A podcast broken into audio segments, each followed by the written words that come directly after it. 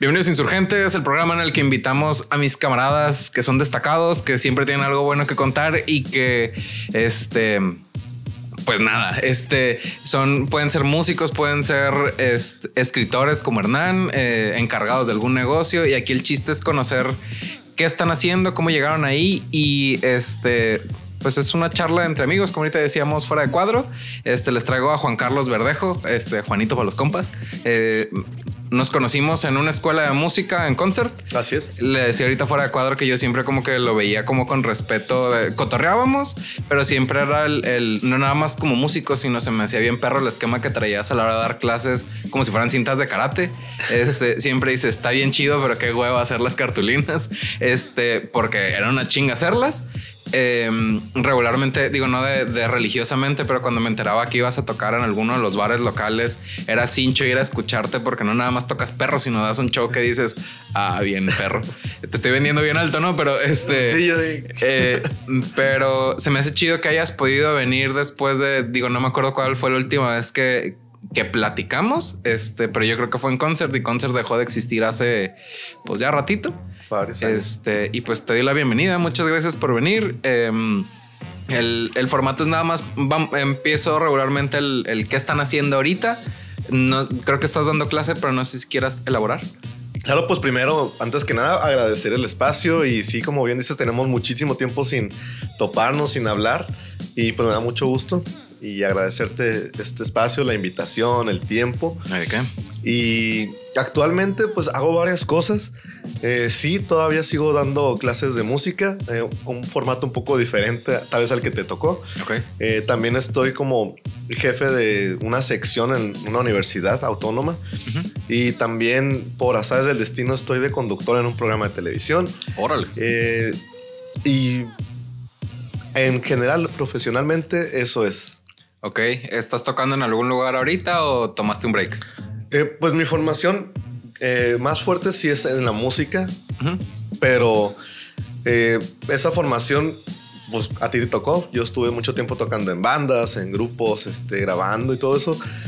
Pero ya los últimos tres años, más o menos, ya no he tocado, pues como lo hacía antes. Antes era prácticamente tres, cuatro veces por semana tocar en algún lugar, en algún bar, alguna fiesta. Pero ya tengo aproximadamente tres años que, que dejé ese ritmo de tocar. creo que la última vez que toqué fue hace unos ocho meses. Ok. Entonces, pues hemos dejado un poquito de lado la parte musical de ejecución. Más enfocado como en la enseñanza, entonces. Sí, pues me ha salido más, eh, obviamente, de, de, maestro de música y también como guitarrista, pues para grabar en estudio. Me ha salido más trabajo. Ahora, ¿le estás grabando como en discos? Sí, me han invitado a grabar este, a veces discos completos, a veces nada más uno o dos temas musicales, pero me ha salido bastante trabajo. Órale, qué perro. Hay que decirle grama a ver si se jala un solo en Zagreb, porque sí, me acuerdo que digo, wow, que yo quisiera tocar así. Este, es, padre. Está chilo el tienes mucho en, entiendo que estás en universidad dando clases de música. Así es. Eh, dentro de, la universidad eh, hay un espacio para los jóvenes que son talleres artísticos. Okay. Entonces, pues de lo que se trata es que no nada más vayan a, estudiar y tengan su carga académica, ¿no? Que, es muy importante, claro, pero también está muy bien que tengan esa formación extra académica, ¿no? Que son actividades deportivas, actividades culturales y pues a veces se hacen clubes. Okay. Entonces, parte de esas actividades a mí me toca afortunadamente dar el, el taller de música y lo disfruto muchísimo. Yo creo que pues a ti te ha tocado ver cómo este, los jóvenes o los niños, este, cómo se pueden entusiasmar. Sí. ¿No? La emoción que se siente subirse a un escenario. Eh, la emoción que se siente cuando te equivocas por primera vez en un escenario. Sí, el, nervio antes de subir, de chin, no me la sé bien. ¿Te, acuerdas de que no suena o, o, suena de más? Ah, sí, ahorita te voy a preguntar dos que tres cosillas que, a mí me pasaron, pues, pero está bien, perro. ¿Has tenido como en los últimos eventos, como algún evento que hayas dicho, ah, este quedó particularmente chido? Eh, últimamente, el, el que más me ha dejado una satisfacción muy grande tuvo que ver mucho con la parte musical, pero realmente el eje o, o el pilar de, este, de esta actividad fue para la inclusión, exactamente para la discapacidad. Órale. Eh, que se celebró en, diciembre a inicios y lo que hicimos fue como una tipo jornada donde hubo varias actividades para personas con discapacidad. Y dentro de esas actividades hubo una que eh, se hizo hasta un programa especial de televisión. Ok. Y, y se invitó a, a cinco personas con débiles visuales o que son ciegos. Y cada uno mostró pues su talento musical. Unos este, cantaron, y otros tocaron sax, y otros este, tocaron guitarra. Y fue una actividad musical que a mí me, me gustó mucho. Me tocó pues estar dentro de la dirección y de la producción. Y pues para mí me dejó una satisfacción enorme porque no nada más es llevar música, sino también llevar un poquito de conciencia, que yo siento que hace mucha falta en, la sociedad en general, no nada más en Culiacán. Entonces pues conjugar dos cosas que, te gustan y que te importan mmm, me dejó una satisfacción muy, muy bonita. Está bien perro porque por ejemplo tiene una sensibilidad bien diferente a a uno, eh, como que interpretan más a profundidad lo que están tocando, lo que están cantando. Pues el, el por ejemplo, como cuando Ray Charles bailaba, era que, que, estaba sintiendo lo que estaba haciendo. Pues está perro. ¿Hay alguna rola que hayan tocado que, que te haya llamado la atención? O... Sí, fíjate que, que, precisamente eso que dices, ¿no? Que cuando a veces eh, que podemos decir nosotros que estamos con nuestros sentidos al 100, eh, no podemos como que percibir tan concentrados o a, a, profundidad, este, por ejemplo, el arte, ¿no? En este caso, que es la música. Ajá. Y algo que me, algún tema musical que me, me, llegó o que me hizo así como que oh, truco el corazón, eh, fue una composición eh, eh, propia de una de las chicas que se llama Norma Patricia Montes Vázquez, que si ve este podcast, pues le mando un saludo y que la quiero muchísimo. Saludos. Y ella compuso un tema que se llama No hace falta un par de ojos. Entonces ella pues es ciega, imagínate, o sea, nada más el, el, título es así como que ya te pone un poquito la, a pensar y pues todo el contenido de, de, la, de la canción, por ejemplo, este, dice ella que no hace falta un par de ojos para que puedas amar a alguien, pues para que puedas tú como que estrecharlo y, y, y lo veas como un ser humano, independientemente de lo que tenga o no tenga, pues. Está perro porque, por ejemplo, hay veces que eh, somos superficiales para acabar pronto. El que dijo que no se quería poner serio. Este, que dices, ah, es, no sé, es bien buen pedo la morra, pero está gordita. Y es, no, carnal, o sea, el, el, hay veces que hay que ponerle atención a lo que está más allá de la talla, pues por decir algo. Y suena cotorreo y si te quieres reír una bronca, pues este, pero es, este, hay veces que uno es culero para acabar pronto, sí. que dices, ah, es que, no sé, está en Arizona, en Arizona, o está chaparro, está chaparra, o está peludo, peluda, y dices, no me animo, y a la hora de la hora te das cuenta que es una gran persona después de lo que estamos viendo, pues somos gachos, pues en muchos de los casos somos bien ojetes. Sí, pero y es que no nos podemos desprender de eso incluso este, yo creo que está dentro de nuestra biología, o sea, por instinto. En algún momento le, le, leí un libro que me gustó muchísimo y que se lo recomiendo que se llama El gen egoísta. Ok. Es de Richard Dawkins. Y en ese libro habla un poquito de, pues, cómo nosotros ves una muchacha que está súper guapa y que dices tú, me caso así ya con ella. Simón. Y es porque parte de nuestro código genético está diseñado para que digas, cuando veas estas características de unas grandes caderas, un gran busto, pues hay algo de trasfondo biológico, el por qué te llama la atención, ¿no? Las grandes caderas, pues para que no tenga problemas cuando tenga un hijo, okay. grandes pechos para que pueda amamantar sin que sea este, mucho problema. Es decir, todos esos atributos que podemos decir es que superficial, soy superficial. Pues sí, sí eres superficial, pero no pero no puedes desprenderte de los instintos. Eres básico. Eres, Somos básicos. Eres culero, pero no es tu culpa. No, sí, no, sí está bien. Y, y, yo hago hincapié. Es que, por ejemplo, en otra entrevista platiqué con alguien fuera de cuadro y me hizo un comentario precisamente ya desde que dice es algo del ego el título, ¿no? Eh, sí, el, el libro. Ajá. Pues el gen egoísta. Sí. Ah, el gen egoísta habla de, de pues al final ser egoísta son cosas que uno quiere, ¿no? Y no voy a decir quién es para, pues no sé si lo quería decir a cuadro, nada más que me hizo el hincapié que el, esa persona me dice, yo estoy dejando mi ego de lado porque me ha causado muchos problemas.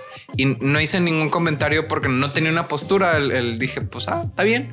El, pero justo hoy escuché una entrevista, eh, Adrián Marcelo y otro compa que no sé quién es, que le hacen a Chumel y el comentario que hace este compa es, eh, que también el ego te lleva a los lugares a los que, a los que quieres llegar. Pues el, Claro. el ego es lo que te levanta a querer más cosas, un mejor carro, el, el- si es casa de Infonavit, una casa más grande, un seguro de gastos médicos.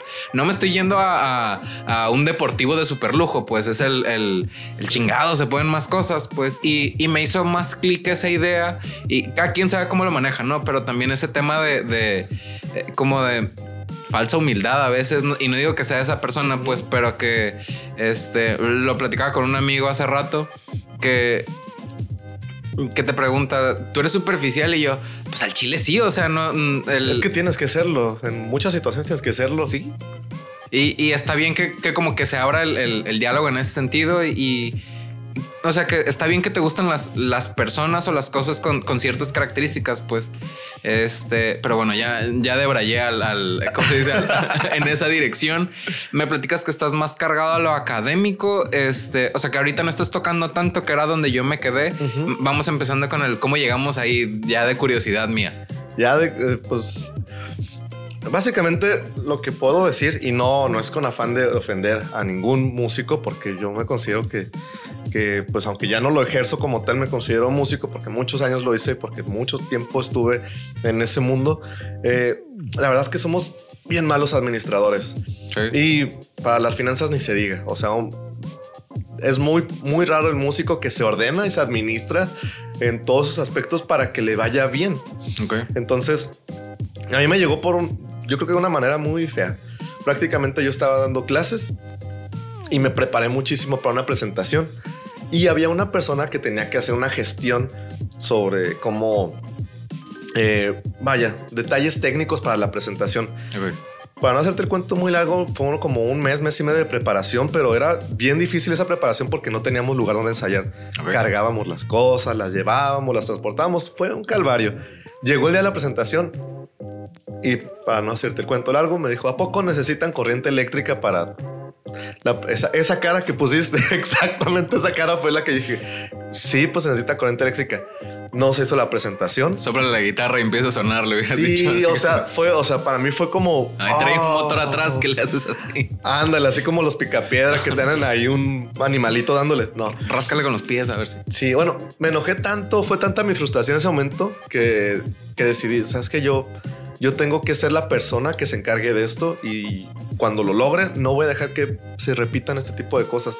Tiene que haber alguien que defienda a los artistas, tiene que haber alguien que le dé orden a los artistas.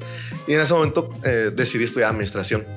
Órale, ese es el motivo. Por- Exactamente. porque sí sabía que lo estudiaste y era parte de lo que digo, ah, qué chingón. Quis- o sea, quiso dar un paso adelante. Porque sé que también estudiaste música, no sé si terminaste. No terminé, Ajá. este, ni terminé la técnica ni terminé la licenciatura, ¿no? Pero me quedé, por ejemplo, la técnica en el último año y en la licenciatura en segundo. Pero vaya, Pero estudié, ese es otro pedo. sí, o sea, si, si me dices, oye, toca esto o vaya, conceptos sí los conozco, ¿no?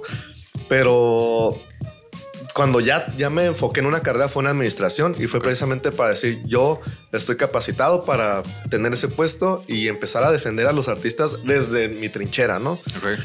Y afortunadamente eso me hizo crecer. Después ya estudié una maestría también en administración. Y también eso me hizo todavía crecer un poquito más. Y, y pues ahorita prácticamente, eh, vaya, mi responsabilidad es a nivel estatal con los talleres artísticos. Y créeme que todos los días es como que la consigna de que no tiene que suceder cosas como ese tipo. Tengo que estar atento. A veces es muy difícil. Ok. Pero vaya, aprovechando el espacio, un mensaje para los artistas. Hay que organizarnos, hay que administrarnos, tener una planación y una estratégica. Sí está bien bonito tocar, pintar, bailar, porque es la expresión humana, pero es necesario planear las cosas porque si no, pues se te ven abajo. Por ejemplo, yo ahorita vi tu set y dije, wow, o sea, esto no fue algo espontáneo, por más que me digas que, ah, se me ocurrió, yo sé que lo planeaste y hubo una estrategia. Ah, chila, no, sí, le estudié. Haz de cuenta. Fue la semana, el- bueno, ya es de que se supone que es el buen fin, pero en realidad Ajá. es una semana de descuentos. Es una oportunidad que Dije, diste, ¿no? ah, su puta madre, esto está barato. y nada más que empiece a sacar cuentas y para el cuadro te doy números sin pedos. Pero ya vi que la cámara tanto, los micros tanto, el brazo tanto, este, la, bueno, la mezcladora ya la tenía, el cable, eh, la tarjeta de audio, el foco, dices, ah, su puta madre. ¿En qué me metí? Ajá, y aparte el, el- mi premisa fue que compré la tarjeta de audio hace como dos años y la compré y no la toqué porque no la entendía. Este, pues estoy estúpido, ¿no? Pronto. ¿no? Sabías que la necesitabas, pero. Sabía que por ahí pasaba el sonido, pero no sabía cómo conectarla. Se conecta por USB. Este, nadie le importa esto, ¿no? Pero si quieres tener una reunión por Zoom, como es una consola barata, no cumple con el que por el cable de USB escuches y te escuchen. Entonces, esos tres cablecitos que tienen allá, es, estos tres, es algo que le llaman mix minus. No sé si estás familiarizado, pero pues es. Sí, pues la salida. Ajá, el, de, de manera a la old school. Este, pero tardé sin exagerar como seis meses en sentarme y ver el chingado video y tomar nota y hacer el experimento. Entonces, como estaban los descuentos y dije, me puedo encharcar con esto a meses sin intereses, me animé y, o sea, ya con este acomodo ya, ya la cagué como unas 12 veces, ¿no? Este, por eso no se ve improvisado, pero sí, sí entiendo a dónde vas, pues es la frustración de llegar y lo que comentamos ahorita fuera de, no sé si de cuadro o dentro de cuadro, pero es ensayé seis meses y no sé yo. Dices, chingas a tu madre. O sea, te enojas tanto que ya ni te enojas, pues ya, ya te decepcionas de la vida. Pues. Ándale, te desbordas. Ajá, y, me ha pasado porque me acuerdo en, una vez de concert intro de Metrópolis. Si el Pedro alguna vez ve esto, a mí no me salía, güey. Había un morro que era un prodigio en ese entonces que en una sentada cagarla tocó y yo tardé, no sé, un mes en sacar un cachito. Eran 10 segundos de rola, pero ya ves de que Jordan Roots para los que sepan de música, ¿no? Sí. Yo no soy tan, tan chido a nivel técnico. Y me acuerdo que, llegué ese día como Rocky el cuadrilátero, como Juan, este, este Julio César Chávez o quien tú gustes y mandes, dices a huevo, estoy listo y haces lo que tienes que hacer y te das cuenta que no suena, ya ni te enojas, güey, ya nada más dices, ya no voy a volver a tocar, a chingar a su madre todo esto. Y sabes que al final no es culpa de una persona porque no hay alguien administrando, pues. Pero la culpa es que no existe eso y, lo entiendo perfectamente, pues porque pues sea, para acabar pronto. Si, si existe el riesgo de que suceda, lo más probable es que va a suceder. Entonces, Ahí de Morphy. Exactamente. Sí, ya estamos viejos. Este, ok, entonces por eso estudiaste administración y empezaste a involucrarte más en lo que es la organización de los eventos. Y de ahí hubo un momento donde dijiste, ya no voy a tocar tan seguido. ¿Qué pasó? Realmente nunca lo pensé en, en forma de hay que dejar de tocar, ¿no? De hecho, me parece que es muy importante que todos tengamos como que un hobby y sobre todo si está apegado a las artes, adelante. Pero realmente fue como que quiero hacer esto y de repente como bola de nieve, ¿no? Hay una actividad, hay otra actividad. Y de repente mi trabajo se vio tan enfocado en simplemente gestionar y organizar que no me di cuenta que ya no estaba tocando. Y, dije, bueno, vale la pena. Y mi, si la respuesta es sí para que lo haga, adelante. Pero si en algún momento dices, no, definitivamente yo no quería, pues regresate uno o dos pasos a los que tengas que regresarte. Pero, por ejemplo, a ti también, yo creo, también, yo recuerdo que tocabas. Sí, la, la lucha. Y, no sé cómo te ha ido a ti con eso.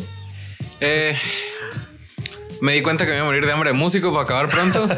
este, porque también, o sea, no nada más lo digo desde la perspectiva del cliché que al, que al músico le pagan mal, sino que el acá pronto a mí no me dan permiso a, la edad que tenía de ir a tocar en, en, antro o en bar y era ir a tocar algún cafecito y te pagan una coca y un gancito, pues entonces sí, no, no era como que el, el, la mejor de las posturas eh, no sabría decir si tenía la disciplina. Tú, vamos a decir que no. Este, pero también estaba mucho más morro. Digo, no voy a ventilar edad porque no sé cuántos años tienes. Este, y ahorita 35, 35. Pues tengo 30. Pues entonces, cuando tú estabas en el bar, haz de cuenta, si tenías 20, pues yo tenía 15. Entonces, bien chaito. Ajá. Este, y me consideraba bueno, no, no bueno como como alguien que haya estudiado la carrera técnica o como a, un morro que le decía. No, pero sí, eres bueno. Gracias. claro que sí. Y, y eh, veía unos que decía estos tienen mejor nivel técnico. Yo sentía que tenía como más barrio de, de ah, así suena chido y, y jala, cumple. Este, y mm, me pasó, justo ayer vi un camarada, no sé si lo conozcas, toca la batería, Rubén Miller. Este. Mm, creo que ah, estuvo también en concert, ¿no? Creo que pasó por ahí en algún momento. La neta no lo conocí en concert. Este me hizo pendejo para acabar pronto. Este, si ves esto, Miller, saludos porque no, no me acordaba cómo lo conocí. Me preguntaron, oye, ¿cómo lo conociste? Y eh, Me vendió una batería con sobreprecio para acabar pronto. El hijo de la chingada la compró en 900, la parapetó y me lo vendió casi en 3 mil pesos. Este, y a partir de ahí nos hicimos amigos porque dije, si me hizo güey, tengo algo que aprenderle. Este, y él empezó a dar clases de música por su lado y yo por mi lado y hacíamos la lista de rolas juntos y yo le ayudaba en las suyas y él me ayudaba en las suyas, en las mías, perdón. Este, aquí iba con el Rubén Miller. Ah, que él, eh, él es ingeniero en sistemas. Entonces, un buen día me dijo, eh, ya quiero ejercer mi carrera. Y esto no se lo he dicho tan abiertamente. Sí le he dicho que a partir de ahí yo decidí pues también dedicarme a la mía. Pero pues estaban bajando las personas del barco y ya no teníamos 15. Pues entonces era el pues chale, ya voy a tener que hacer lo que dije que nunca iba a hacer, ejercer mi carrera. entonces, este... Y replantear todo, ¿no? La neta sí, es un momento que dices, este, ya valió madre. Porque el quizá a ti te pasó el. Si, si le dedicas tanto tiempo a la música, dices, yo voy a llenar el Wembley o el Estadio Azteca o, algún lugar, pues, y le voy a hacer así y la gente le va a hacer. Sí, la ilusión, la fantasía de todo músico, yo creo, en algún momento. Y pues no sucedió para acabar pronto. Entonces, la neta sí fueron varios meses en donde el paso número uno fue pues eh, pues hay que hacer prácticas, o sea, no era obligatoria la carrera, pero era, pues no sé hacer ni madres, voy a ver dónde me meto para, que, para aprender a hacer algo, hacer algo.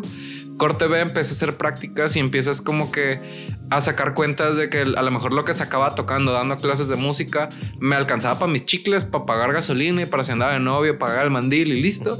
Pero ya a la hora que pues trabajé en una agencia de carros, ya vinieron dos personas que ya estuvieron en la agencia. Este, y ves el, el precio de un March y ves cuánto es de mensualidad y ves que gana 6 mil bolas y dices... Me da una llanta, por favor. Así dices, pues me lo voy a poder comprar como para cuando cumpla 50. O sea, dices, pues nunca. Entonces te empiezas a replantear cosas y todavía en ese entonces estabas en la estira y afloja, o ya estaba en la estira y afloja, de ensayar y ver cuándo se presentaba la tocada y bla, bla. Pero como tú dices, este, poco a poco la vida te va jalando a hacer otra cosa.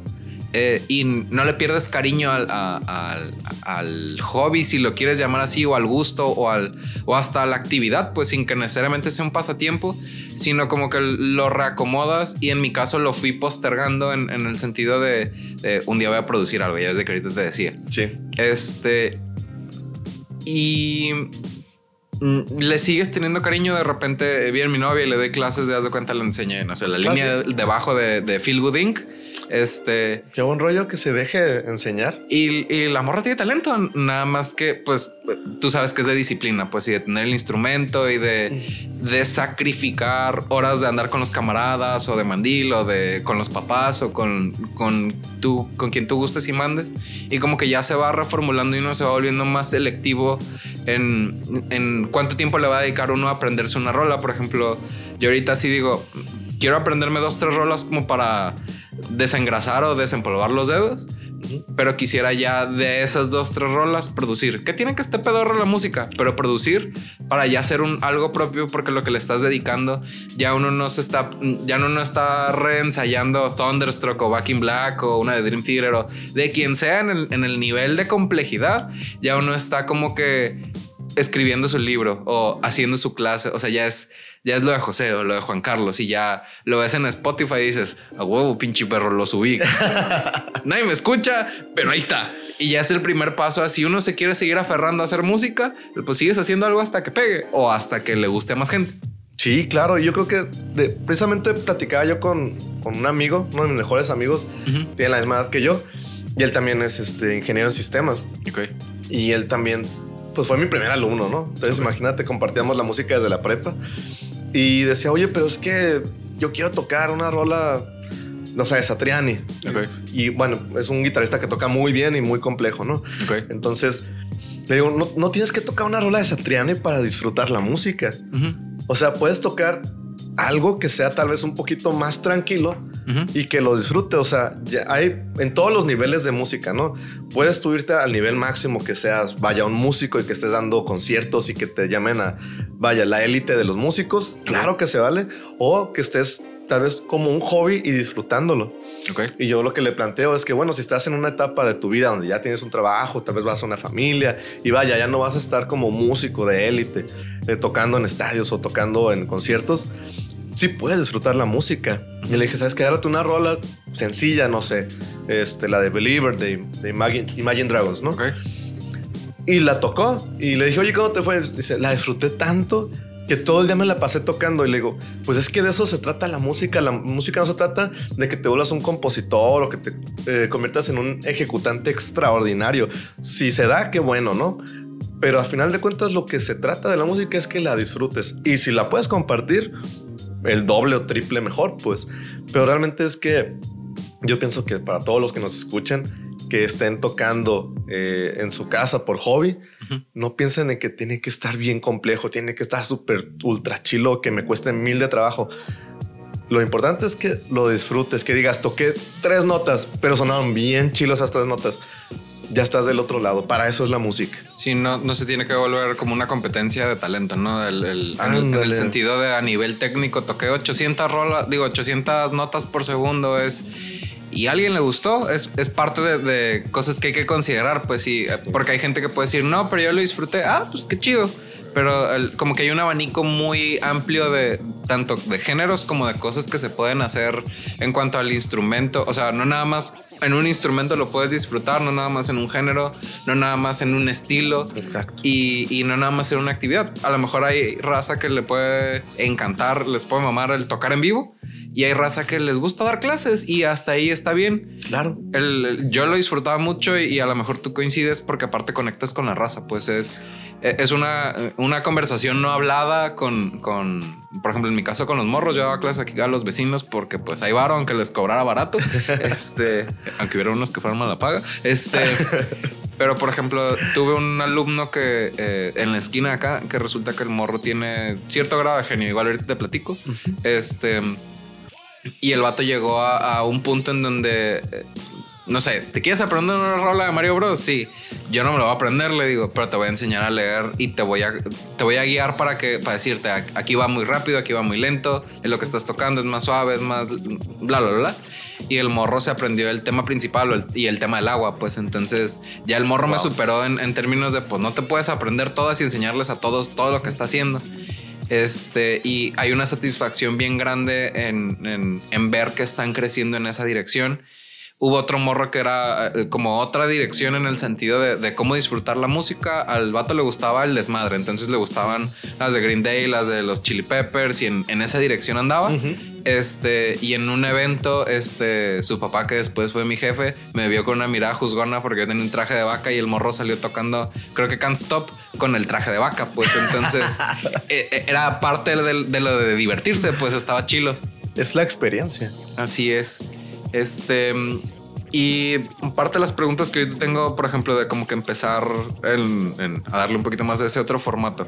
¿Has tenido un evento en donde tú hayas participado, ya sea como administrador, como músico, que hayas dicho, este me gustó a mí? O sea, este, no que precisamente haya sido un logro porque está como que muy generalizado el llegué a este punto, sino que, ah, este quedó bien chingón.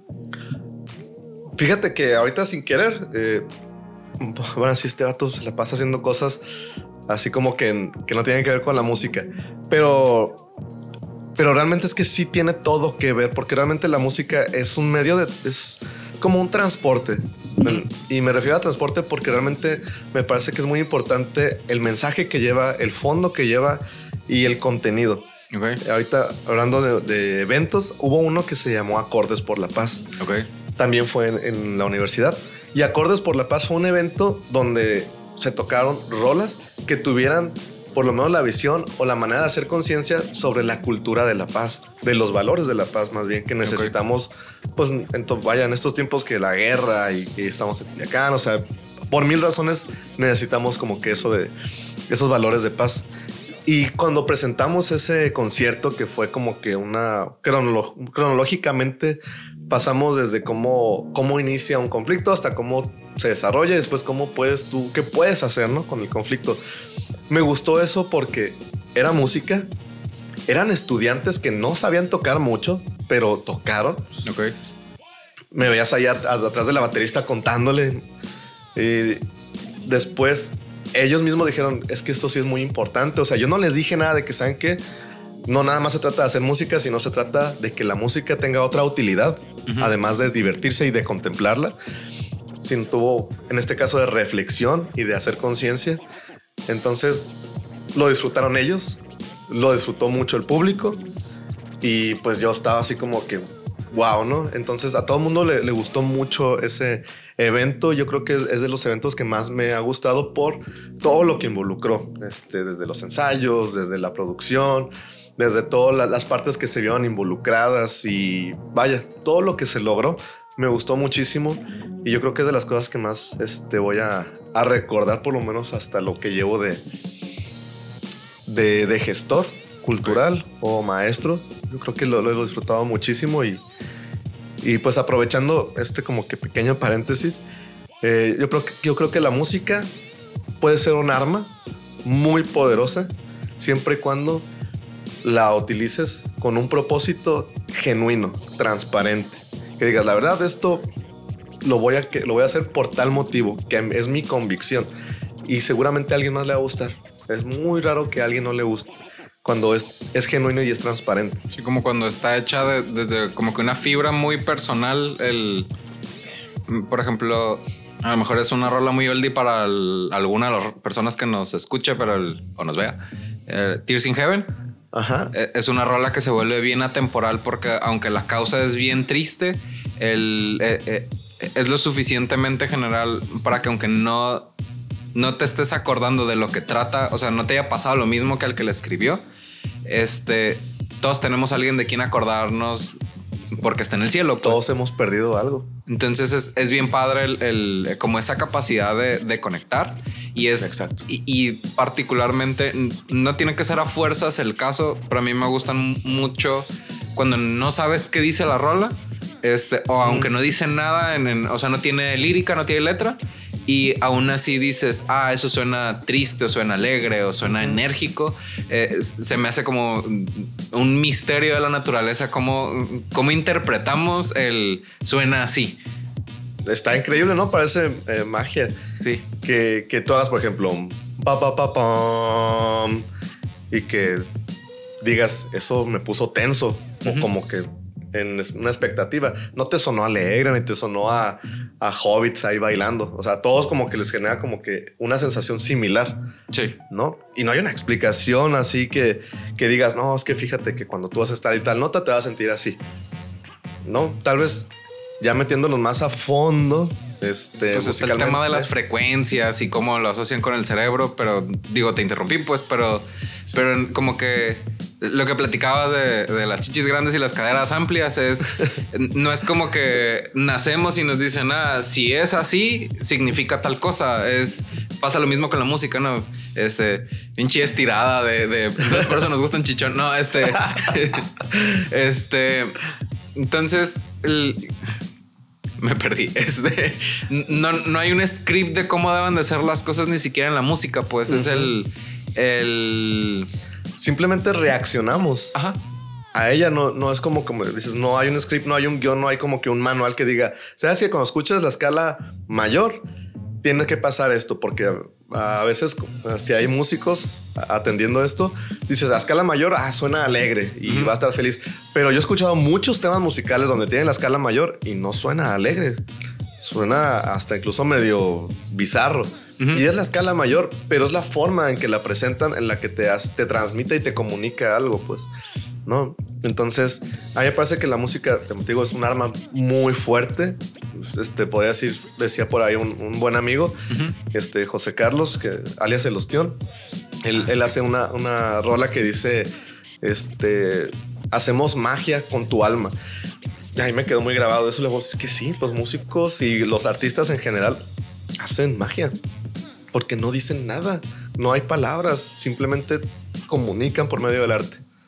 Y creo yo que, salvo el cine que también trae música, el, el resto de las artes pueden ser hermosas, pero es difícil que te cautive el, de la misma manera cuando escuchas, haz de cuenta, esa rola que te pegó y que te recuerda a tu ex y que dices, hijo de tu chingada. no, no lo ves en una escultura, pues dices, ah, qué hermoso, qué, detallado, que el, cómo él hizo, no sé, Miguel Ángel para que se viera como tela. El, el dices, eh, reconoces el talento, pues, pero no no, no dices, ay, hijo de su perra madre, eso no Sí, ¿no? Este, sí. Una duda que tengo que es parte del nuevo formato es, por ejemplo, en, los eventos que has participado, igual vuelvo en, como A como B en la etapa nueva en la anterior, algún oso que hayas dicho, ah, se mamaron, o que dijiste, me dio un chorro de vergüenza esto.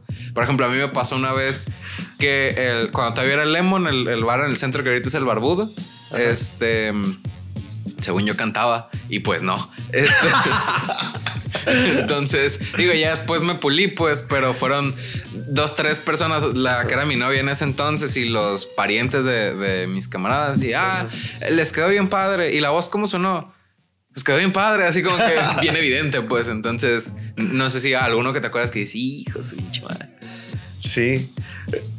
Hubo una vez estábamos tocando en un antro y, y para no me traen muchos detalles, pues tenemos un escenario y abajo pues estaba la gente, ¿no? Tomando y bailando. Y de repente eh, yo tenía a una mesa donde traían un curón y traían una fiesta, ¡eh! pero conmigo nada más. O sea, estaba la cantante, el otro cantante, estaba el bajista y el tecladista, pero nada más estaban conmigo, ¡eh! Y así todo el tiempo. Y yo pues les, les respondía, o sea, tú como alguien que está arriba de un escenario, pues tampoco vas a sacarte como estatua de marfil, pues tienes obviamente que hacer un performance y obviamente tienes que tener interacción con el público, o bueno, por lo menos es lo que deberíamos de hacer, ¿no? Ajá. Eh, y todo el tiempo, y, yo hacía como que está muy exagerado la, cura que trae, ¿no? Pero dije, pues están felices, que bueno. Termina todo el show y ya me bajo y se acercan y yo dije, pues seguramente algo me, me van a decir Quiero un autógrafo, esto es a huevo. Sí, ándale, no, sí, ¿sabes qué? Pongo aquí en la, en la no. Y me dicen, oye, me encantó tu show. Y yo, ah, pues muchas gracias. Dice, pero lo que más me encantó es que todo el concierto tuviste la bragueta abajo. Y yo, no. Sí, o sea, fue un super oso. Se me iba a salir el Juanititito. Te imaginas, no. Y estaba un, amigo en común, el, del toro estaba de, cantante. Y él vio toda la acción y no te imaginas la carrilla hasta la, hasta la fecha me, sigue diciendo porque pues uno de los muchachos era gay. Ok. Entonces este, dijo, no, sí, dale la bragueta abajo y que no sé qué. Este, yo no, no soy gay. Respeto, ¿no? Para mí todos somos seres humanos. Pero sí fue como que eh, me, sentí como que, híjole, qué pena por andar con la bragueta allá abajo. No, genial, vamos a venir el otro fin. Sí, pues ya, ya se habían enamorado del, del encargado de sonido, ¿no? De, oye, eres encargado de sonido, ¿no? Y ese cablecito, así que se... y sí regresaron, ¿eh? Sí, a huevo, querían ver más. Eh, se te está saliendo la cuerda. Este. Prende el switch. Ándale. Este. Te iba a decir, eh, he visto que eres un hombre de ciencia, al menos por gusto, que de repente compartes uno que otro meme y demás. Y soy ese ñoño que le hace. me hace gracia. Este. A lo mejor está como muy random la pregunta, pero ¿crees en aliens? Mm, en Aliens de, definirlos como vaya esos marcianitos que están en, Marte o, como la misma película de Alien, no, okay. no considero. Eh, sí pienso que, que es muy probable que exista vida en otros planetas, eso sí, sí lo, considero. No sé si mm, con inteligencia, pero sí considero que a lo mejor en otro formato, así en como micro o en mega, no lo sé, pero sí considero que debe haber vida en otros planetas. Ok, el, ah, digo, no tiene nada que ver con todo lo que estamos platicando, pero por ejemplo, vi una película, creo que se llama El Contacto, no me creas mucho, pero sale la que es Lois Lane como eh, del, de este Henry Cavill, una pelirroja, este, nariz respingada, y hacen contacto con unos aliens que no ven el tiempo de la misma manera que nosotros. De mis películas favoritas, se llama The Arrival. Ah. La llegada en español. Y a mí me parece genial, genial esa película porque la manera en que presentan a los aliens, a los extraterrestres, no es de la típica manera como, no sé, ya la independencia, ¿no? Que llegan y van a atacar, ¿no? Pues realmente llegan como que con una percepción diferente de lo físico. En este caso que perciben el tiempo diferente. Eso, eso, me gustó mucho. Que nosotros damos por sentado que, que la vida, que todos los seres tienen que percibir las cosas como nos percibimos nosotros y me parece una manera muy, no egoísta, muy egocentrista de pensar que todos van a percibir las cosas como nuestra especie. A mí eso fue lo que más me gustó de esa película, que otro ser vivo y tuviera una percepción totalmente diferente. dije, ah, qué bueno, hasta que hacen algo con unos aliens diferentes. Y original desde la narración de la película, ¿no? El, no sé si desde el principio, desde el minuto cero, digo desde el minuto uno, pero te dan a entender que en esto va a acabar, porque yo ya sé que en esto acaba, aunque, aunque no haya llegado allá. dices, a ver cómo. Y ya te van explicando cómo ella llegó ah, a, percibir el tiempo de otra manera, porque según yo digo, spoiler, ya es película vieja, chingan a su madre. Si me gusta, este, el, regalo que le dan es percibir el tiempo de la misma manera que ella. Entonces, eh, también está como este pedo cósmico de entonces su conciencia se vuelve atemporal, entonces se vuelve. Eh, eh, es que sigue de ahí, pues, porque esta persona, pues, como todos, eventualmente se va a morir, pues entonces mm, siempre puede percibir desde su nacimiento hasta su muerte, su hijo, su todo. y, está padre cómo eso le ayuda a poder solucionar el problema para poder comunicarse con alguien en medio de la película, que creo que era el gobernante de otro país que no es el de ella, ¿no? Ajá. Este e, e, está así como que. Sí, o sea, ahí lo, que, lo que tú planteas es precisamente cómo logra ella eh, tener una capacidad que nosotros ni siquiera a veces nos, tomamos en el pequeño momento de decir, ¿qué pasaría si yo tuviera un poquito de capacidad? Por ejemplo, simplemente decimos en tamaños, ¿no? Decimos, ah, este, nuestro estado, nuestro planeta, nuestro sistema solar, la galaxia, más galaxias y luego, o sea, pensar en, todas esas eh, dimensiones, la verdad es que no nos alcanza la cabeza. Sí. Y, no podemos percibirlo. Y uno se pone en lista con el no somos nada, ¿no? Así. Ándale.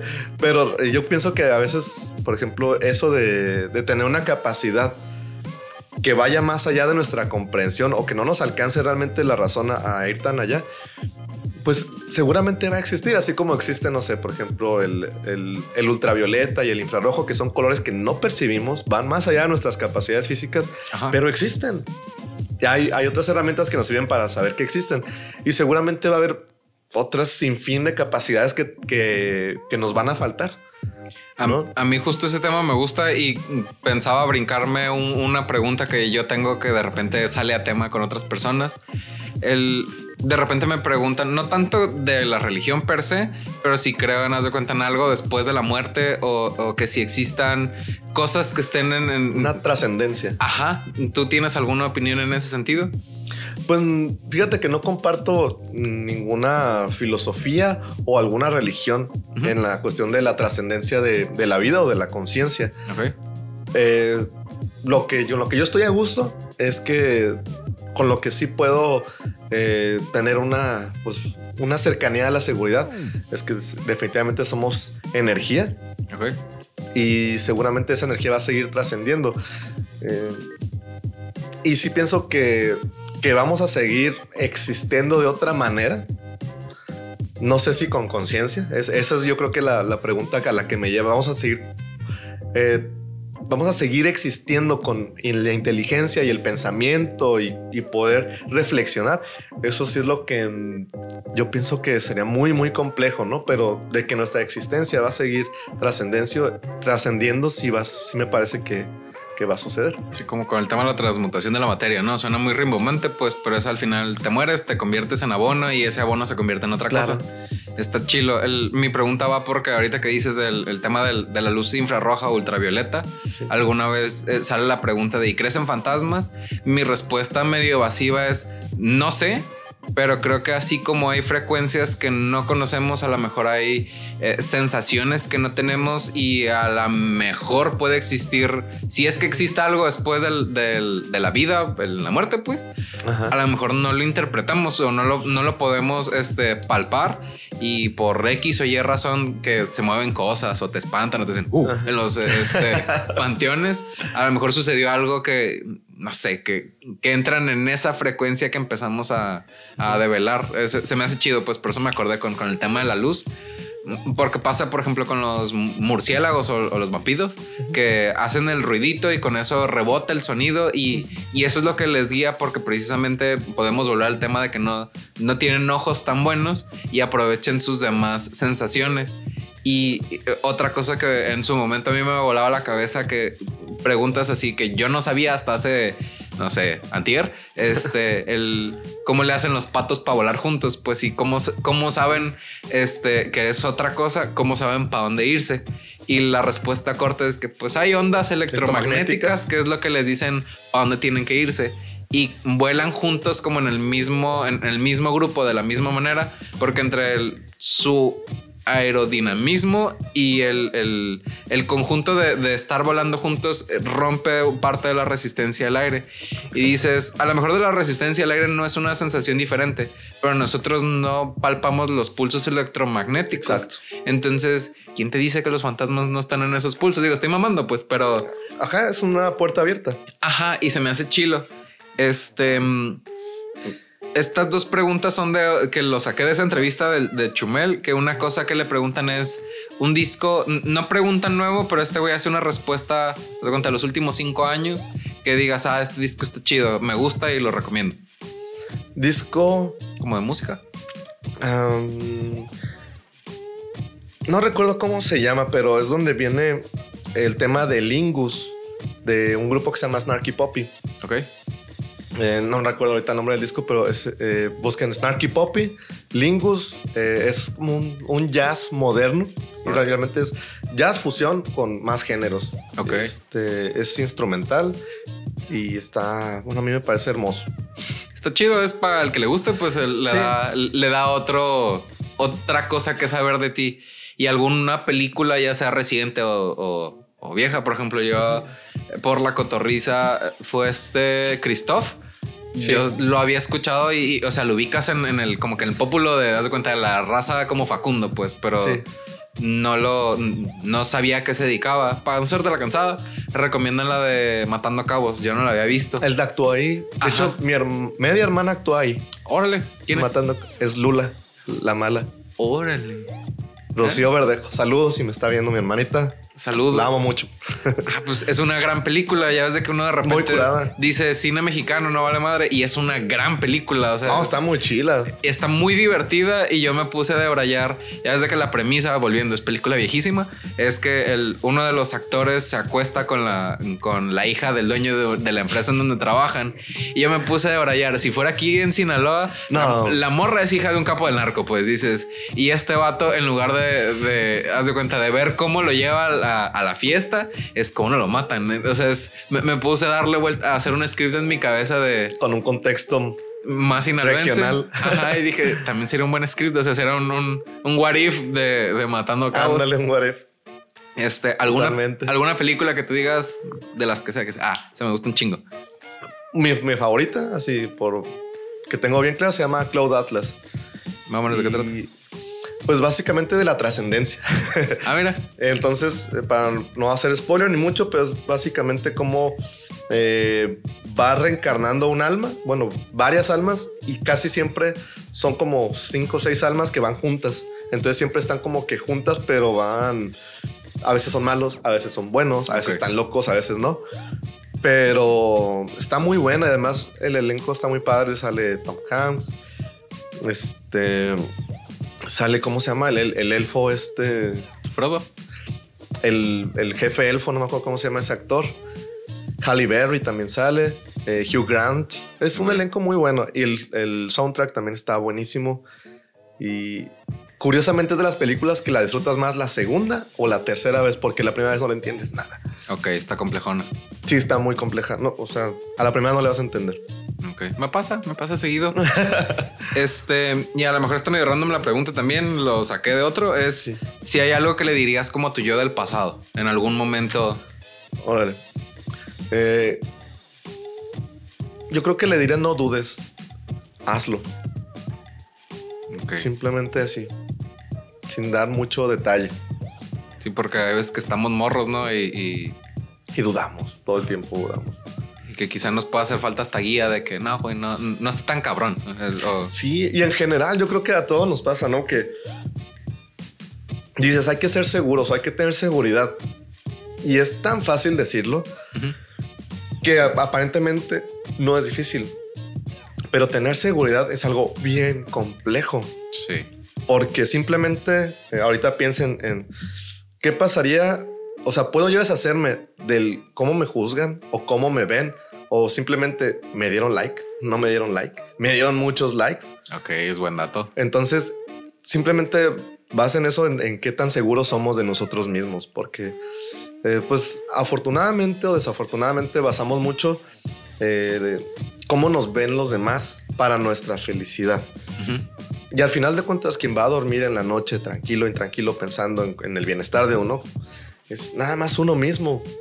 Realmente habrá personas, tus amigos y personas que te amen y te quieran, que sí se preocupen por ti. Pero al final del día, lo más importante es tú, cómo te sientes contigo. Pero desafortunadamente mucho tiempo la pasamos pensando en, es que tal vez no le gusto, o tal vez ellos no me ven como yo quisiera que me vean, o no me aceptan, y, ese es un conflicto que yo creo que a todos nos, nos puede quitar tranquilidad y por consecuencia nos quita seguridad. Entonces, ¿Hay algo que a ti te haya dado seguridad como un punto de inflexión que has dicho a partir de aquí? Digo, a mí me pasó, pero me gustaría saber. Sí, yo creo que mm, se lo deseo a todos y no en el mal plan, ¿no?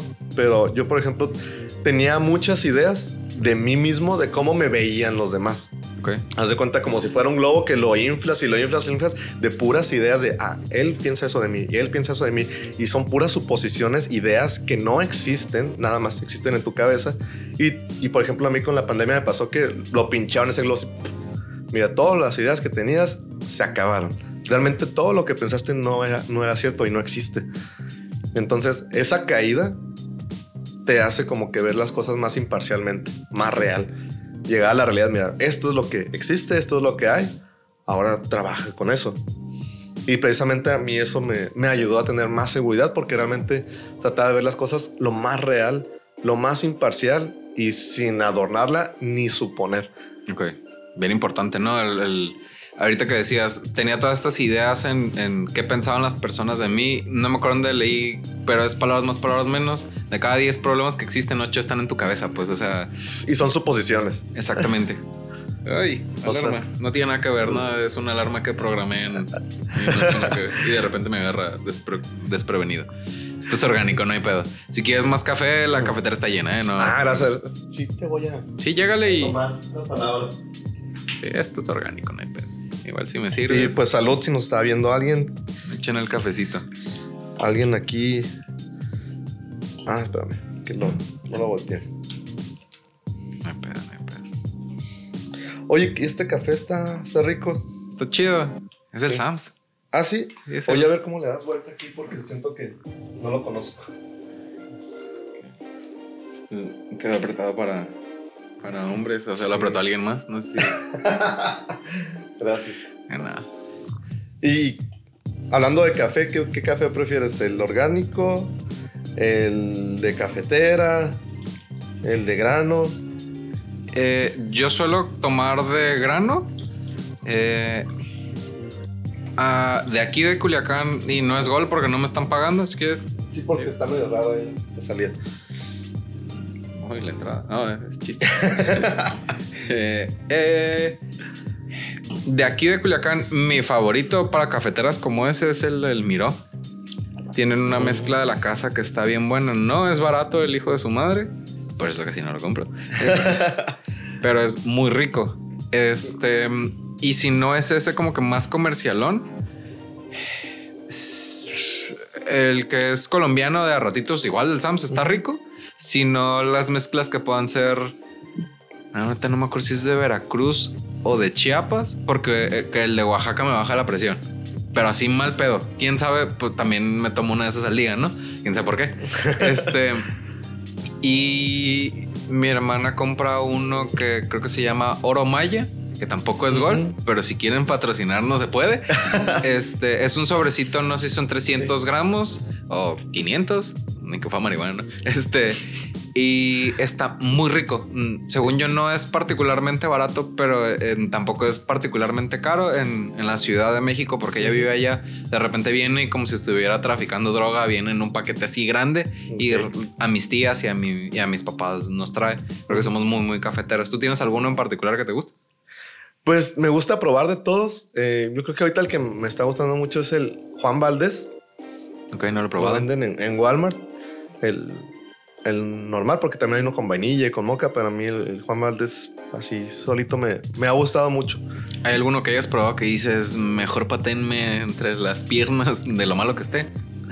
Ah, el de los portales, pero también sé que a muchas personas les, gusta el sabor, entonces es algo muy personal. Sí, es, es, cada quien puede tener su opinión. Me pasó con el oro, eh, una señora con la que trabajaba en Nissan me dice, el oro está bien bueno. Y yo, ¿sabe qué, ver? Y se lo va a regalar porque sabe más rico mi calcetín remojado en agua, casi le Este, pero a ella le gustaba mucho, pues entonces, si a usted le gusta, aquí tiene. Este. Mm, el paladar. ¿Y tienes, eh, consume cerveza o algo así? ¿Es de que se ha puesto de moda la cerveza artesanal? Sí consumo cerveza, no con frecuencia, pero te voy a decir algo muy personal. Me gusta, disfruto mucho una hamburguesa y una cerveza. Ok, como que la combinación me gusta mucho. A veces con mariscos, pero si acaso una, dos, este, vaya, no soy como que de todos los fines de semana tomar. O sea, es como que muy a, a lo largo. Lo que sí disfruto mucho con las pastas es el vino.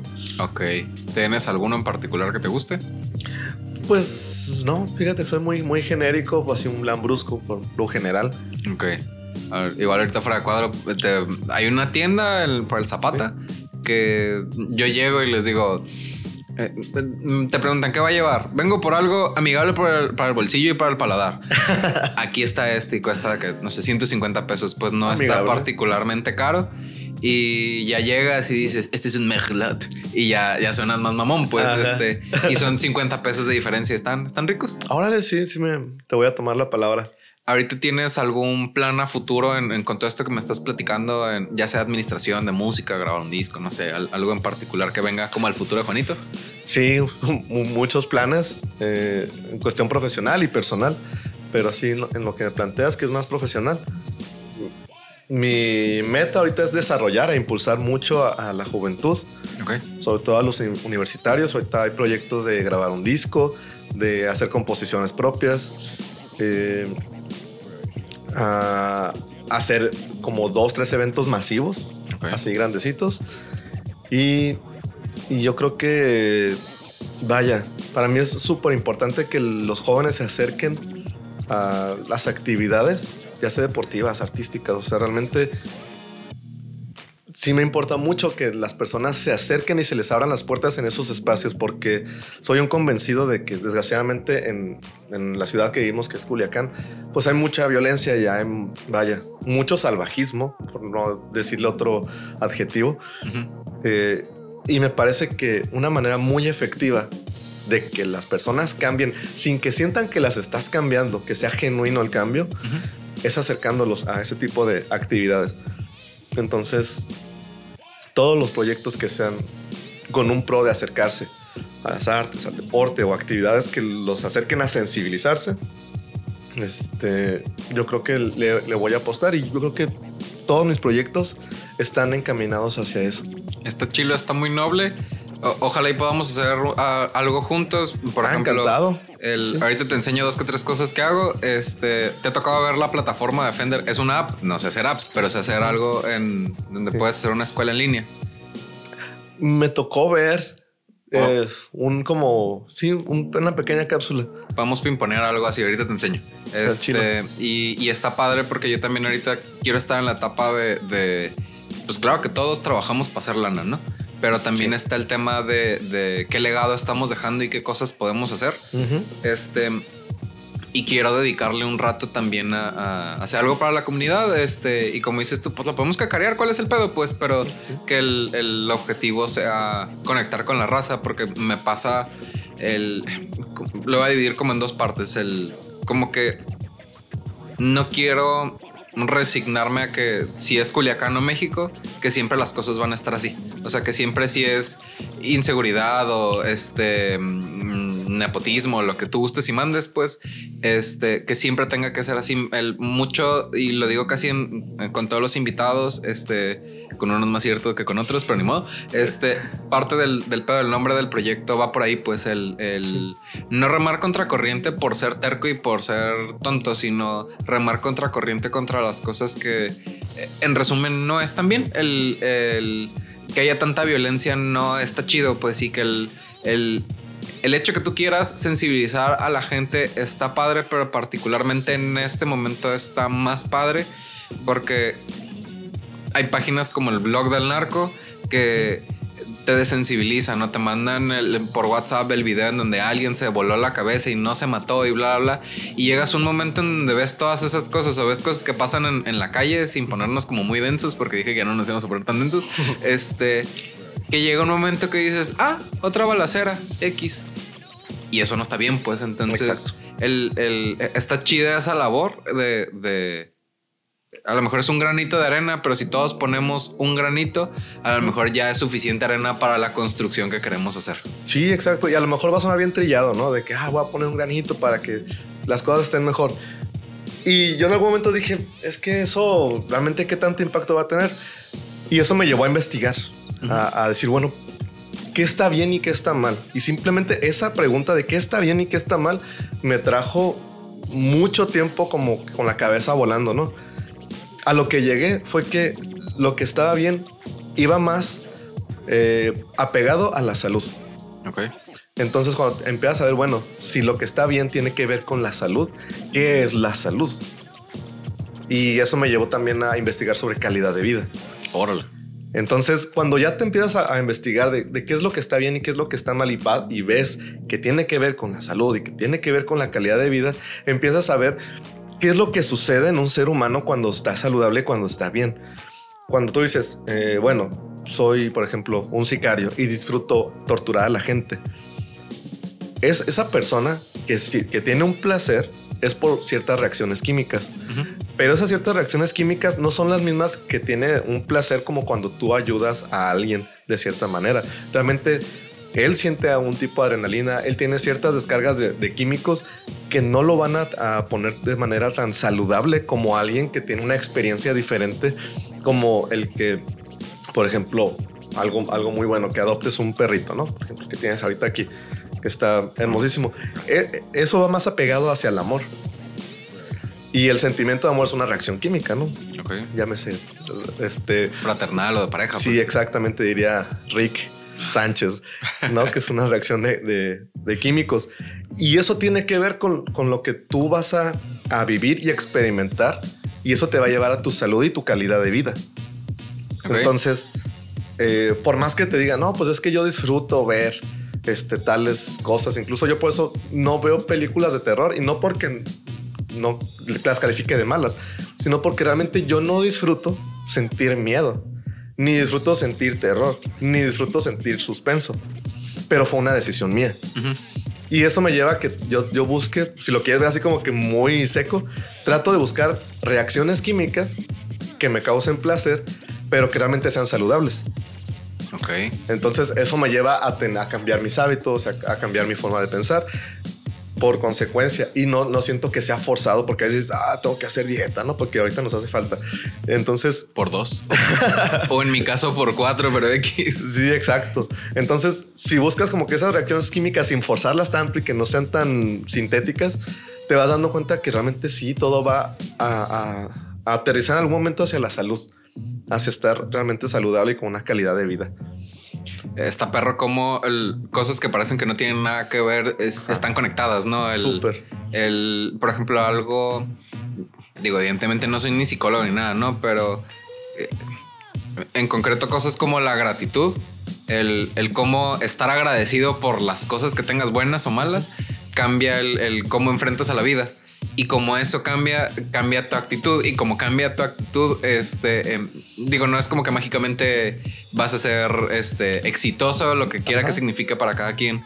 Pero de ya te está encaminando, es, es hasta un, un, estado mental saludable que favorece ciertas circunstancias. Entonces, ¿y qué hiciste nada más en lugar de estarte quejando porque, no sé, porque el perro no tiene un ojo como el caso en el mío, es, ah, qué chido que me quiere mi perrito. Pues sí, es, es el mismo punto de referencia y es una actitud diferente que afecta al, como a las circunstancias de que están pasando.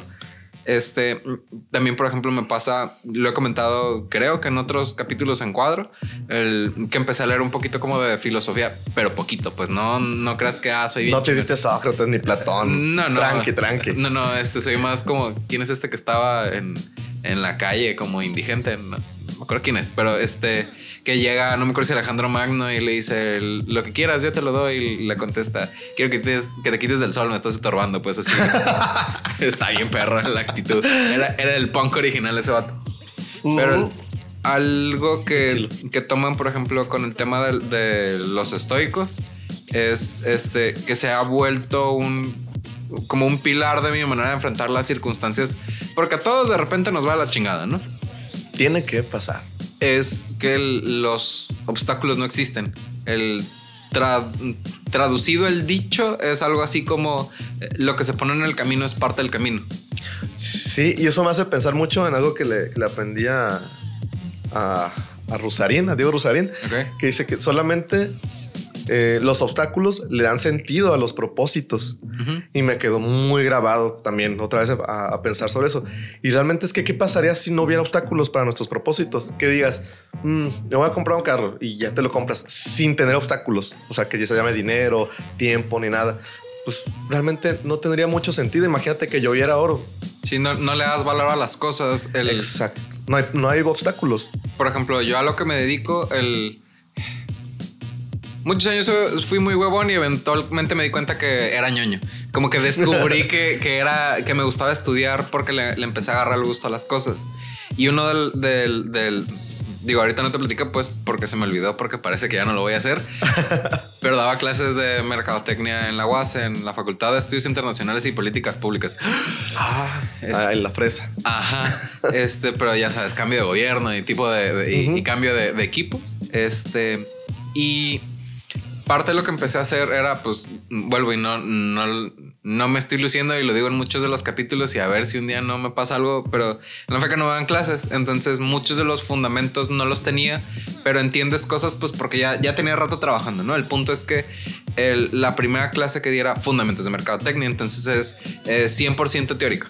Este, ahorita platico más cosas, pues, pero parte de lo que hacía era, eh, pues, definir qué es. Y una de, las definiciones de, el, y no es clase, pero el punto es que es la definición con la que yo entraba a clases es que la mercadotecnia es todo eso que lleva valor al usuario o al cliente del producto. Y así como tú me dijiste, ajá, los, los morros, está chido. Y es, ahora jóvenes, ¿qué es valor?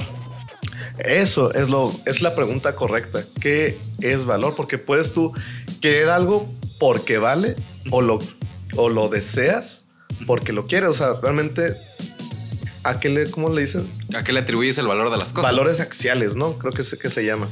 Sí. Realmente de dónde viene el valor. Ajá, y ya cuando te empiezas a preguntar, tú por ejemplo te pusiste a, pensar, pero ellos nomás pelaban los ojos, porque ya saben que le vas a preguntar a alguien, a ver Pedro, este, ¿qué es el valor? Y se quedan patinando y nadie te dice, pues entonces, claro que uno va a esa clase con conocimiento de causa en donde uno ya investigó una definición que dices, ok, esto me satisface en cuanto a definición. Al final, el, digo, entre que hay cierto grado de objetividad en los conceptos, en ese en particular, el, yo tomé uno que es palabras más, palabras menos, eso que vuelve deseable las cosas, o sea, ya sea que lo desees o lo necesites y que las personas lo pueden ver como, este, como un premio, palabras más, palabras menos, no me acuerdo el, el término exacto, pero es que sea deseable y que, que esté este, asociado con algo positivo, pues que sea... estímulo. Exactamente. Entonces, ya que tienes como esas otras dos palabras claras, digo, podemos seguir debrayando en, en, en, separar. No, no se termina. Ajá, pero es, eh, ya con eso es, ok, algo de valor es algo que las personas quieren o necesitan y que lo tengan asociado como positivo, que, que lo puedan ver como un premio en, el mejor de los casos. Entonces es, em, no sé, le vas poniendo... Eh, algo físico, un micrófono, bueno, un micrófono valioso puede tener estas características o un carro valioso, pues no nada más me lleva y me trae, a lo mejor trae GPS o es eléctrico o es bla, bla, bla. Y ahí vas conjugando las cosas. Entonces, aquí vamos con el tema, con el tema de, las definiciones, me perdí. ¿Por qué con el valor? De ¿por qué es valioso? ¿Por qué vale? ¿Vale porque lo deseas o lo deseas porque vale? Ajá. Ahorita mm, voy a regresar al, origen de, dónde venía. El transmitir cosas de valor a, los jóvenes. El, por ejemplo, el tema de, Estamos hablando de que quieres sensibilizar a los morros. Sí, son parte de las actividades que me interesan mucho. Llegar a, los jóvenes y que los jóvenes realmente tengan, bueno, no los jóvenes, a cualquier persona de la sociedad que, quiera, que tenga esa disposición, porque a veces tú les puedes ofrecer todo, pero si no hay disposición es lo mismo que un drogadicto que no quiere rehabilitarse. Pues un drogadicto que no quiere rehabilitarse seguramente no va a suceder. Tiene que tener por lo menos un poco de disposición para que suceda, ¿no? Y eso sucede lo mismo con el cambio de actitud. ¿no? Ahorita decías mucho es que depende mucho de la actitud, pero la actitud también la vas construyendo o la vas desarrollando. Yo pienso que lo mejor es que lo hagas sin que te des cuenta de que de repente ya, por ejemplo, no te diste cuenta cuando caminaste muy, muy bien. Simplemente de bebé empezaste a caminar y dijiste, ah, eso está padre, se siente bien, pero nunca hubo un momento en que digas, ah, ya camino muy bien o, como muy, muy, muy correcto. Simplemente sucedió porque tenías un estímulo para hacerlo. Yo pienso que así sucede con toda la percepción del ser humano. Si tú estimulas las actividades de cierta forma que digas, ah, es que, que me gusta y siento placer al hacerlo y lo que desarrollas es algo bueno, como por ejemplo hacer ejercicio, pues seguramente lo vas a hacer ya sin pensar, ¿no? Por ejemplo, eh, personalmente, me, me, apasionó mucho el hockey. Ok. Entonces empecé a jugar hockey y de repente me di cuenta que me estaba fortaleciendo mi cuerpo. Pero mi propósito no era que yo estuviera más sano. Mi propósito era divertirme. Ok. Y rodar y la velocidad y eso. Entonces, indirectamente o colateralmente tuvo un beneficio. Y me parece que así es como, como podemos desarrollarnos más fácilmente con, con un estímulo que nos traiga salud o que nos traiga bienestar en general. No tiene que ser en, en, algo específico que digas, ah, tiene que ser mental o tiene que ser físico. Mientras se hable de bienestar, yo creo que adelante. Ya le la idea en lo que te escuchaba. Gracias. este, el, platicas que quieres influir positivamente en las personas porque lo estabas ligando a que eso de alguna manera es saludable. Este, y que, y empezamos a platicar de que dentro de lo que es saludable es las cosas a las que les damos valor. Este, y empezamos, empezamos a hilar que mm, parte de lo que le da valor a las cosas es el, camino, los obstáculos que puedan estar en medio. Y empezamos a buscar el, bueno, ¿y qué es valor? Entonces, en el, más o menos eso quería llegar en, en, que lo que vuelve valioso algo no necesariamente tiene que ser el, factor monetario, sino como la asociación que tenemos con eso y que el hecho de, de, conocer el camino de, de, cómo llegar a eso que, que, queremos o necesitamos también tiene un valor por sí solo en las cosas que estamos haciendo. Como lo que me platicas del hockey, pues que el, que el, hecho de disfrutarlo tiene cosas positivas. Este, y las vas viendo sobre la marcha, que, no necesariamente está ligado a lo que queríamos, que era como que el, el, hilo de cosas que estábamos este, platicando. Este, pero bueno, ya nos complicamos un chingo en, la dirección en la que estábamos armando. El, quería preguntarte, eh, ya para terminar, el, si tienes algo que quisieras publicitar para las pocas o muchas personas que vamos a que nos están escuchando.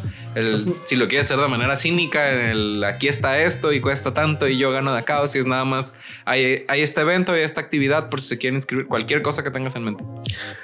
Pues mm, no per se, eh, precisamente que tenga yo algún producto. Sí tengo servicios, por ejemplo, soy maestro de música, maestro de armonía, maestro, últimamente he dado como clases de composición. Okay. Eh, no me publicito, simplemente como que pues, es de boca en boca lo que ha sucedido. También grabo este, guitarras, es lo que mi, mi instrumento principal. Y este.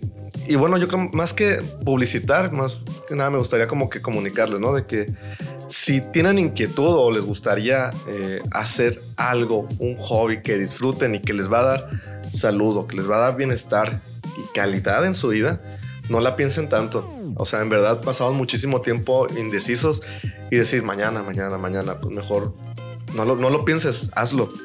No, no esperes a tener el equipo necesario. Pues, por ejemplo, si dices, es que yo necesito tales tenis para ir a correr.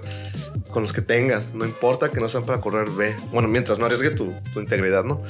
Entonces, no te esperes porque a veces tienes las cosas y ni así las hacemos, pues. Y, la vida se acaba, ¿no? postergando todo lo que podamos hacer. Sí, súper efímero, Sebas. Sí.